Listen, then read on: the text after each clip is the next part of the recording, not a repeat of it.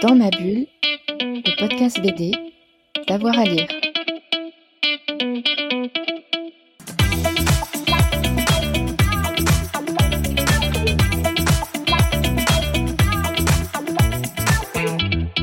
Bon, alors il y a beaucoup de Bretéché, et il y a beaucoup de Marcel Gottlieb aussi.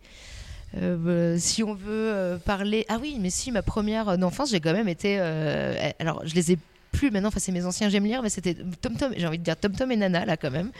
Parce que je sens, euh, quand je dessine certaines choses encore aujourd'hui, je, je sens des influences. Par exemple, les coutures de jeans, elle les dessinait hyper bien. Enfin, bon. Donc, Tom Tom et Nana, on va dire. Et, Moi aussi, ça euh, m'a marqué les coutures bah, de Jeff. ouais, ouais, ouais, non, mais vraiment, euh, je commençais par là euh, quand je recevais mon j'aime lire. hein. Enfin, faut pas se. Ensuite, on trouve le petit cirque de Fred.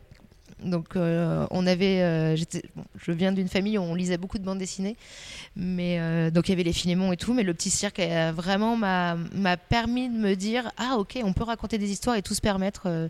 je sais pas si tu, tu te souviens, enfin tu l'as lu, mais Mmh. euh, c'est donc une, une famille de, bah, de, de- de gitans en fait qui, qui, ont, qui se baladent avec une roulotte. C'est un peu la misère, c'est assez sombre. Puis à un moment ils ouvrent leur roulotte et en fait on se rend compte à l'intérieur que c'est un que c'est luxueux, qu'ils ont un lit immense, des lampadaires en cristal et tout. Et, euh, et vraiment ça m'a beaucoup beaucoup marqué quand j'étais enfant.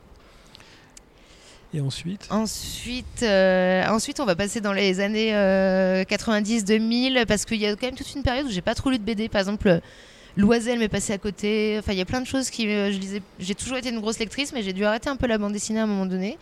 Et ensuite, bah, vraiment, pour moi, la révolution, c'était la découverte de l'association euh, et Julie Doucet particulièrement.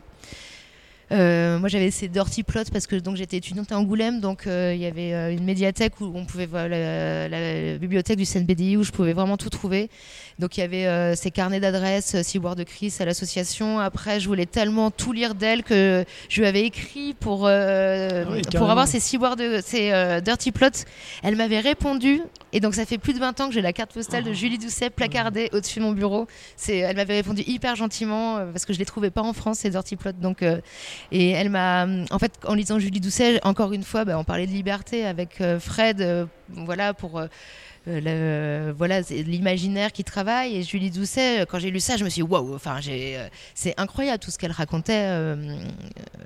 Euh, enfin, graphiquement, c'est très beau déjà. Ça, Ah, C'était une révolution. Ouais, c'était vraiment une révolution. Enfin, ça me faisait penser. euh, il y, a- il y a un côté gravure ancienne et Mm. puis euh, les sujets euh, qu'elle abordait, elle était sans filtre.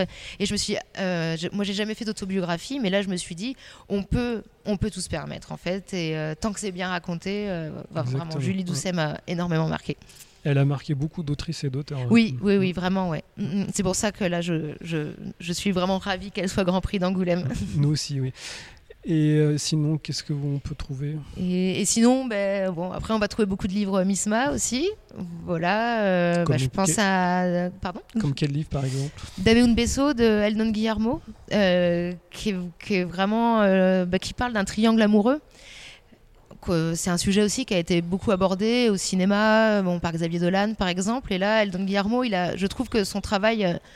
On voit ça nulle part ailleurs. En fait, il a un graphisme très particulier. Bah, J'invite tout le monde à aller voir ce que fait Eldon Guillermo parce que je, on peut même pas le comparer à, quelqu'un. Il a un sens du dialogue, un sens. euh, Il met les ambiances. euh, il crée des ambiances assez incroyables. Et donc euh, là, c'est l'histoire tout simplement de deux hommes et d'une femme un peu mystérieuse, voilà, en, Espagne. Et, et, tout ça est très très bien, très très bien fait, je trouve. J'en parle pas aussi bien que la BD le mérite, mais euh, Non, c'est très bien. Voilà. Ça Oui, donne oui. envie d'aller ça la donne lire. envie d'aller oui. lire Eldon Mm. Guillermo. Et puis, euh, oh, puis, puis, on va trouver l'épopée infernale aussi d'Émilie Plateau Forcément, bien entendu, Mm. qui euh, donc une bande dessinée euh, sur euh, le voilà sur le principe des livres dont on est le héros, sauf que là, euh, au lieu de combattre un dragon, c'est une autrice, voilà, qui va devoir une autrice de bande dessinée qui, Qui va devoir Émilie Platou. et ouais, Émilie dit Platou, Mm. voilà, avec Catherine Mélis, enfin, elle a, elle a- mais mais elle est jamais d'un. En fait, elle, je trouve que c'est euh, mieux qu'une thèse sur la bande dessinée euh, féministe. En fait, elle aborde vraiment tous les thèmes, euh, tous les problèmes qu'on peut rencontrer en tant qu'autrice, mais toujours avec beaucoup d'humour. Ah, Il y a un aspect critique et so- social, Oui. sociétal. dans- voilà, ouais. Donc c'est bon. Après, c'est sur le milieu de la bande dessinée, donc on peut se dire que est-ce qu'on s'y intéresse si, si on n'est pas adepte de bande dessinée Mais je pense que si on peut y arriver, euh, voilà. Le but du jeu, c'est de se faire éditer ou d'être Grand Prix d'Angoulême. Et là, on se rend compte que c'est très compliqué.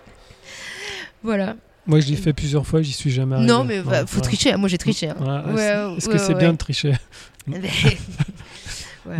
Bon, euh, d'autres titres ou euh, non?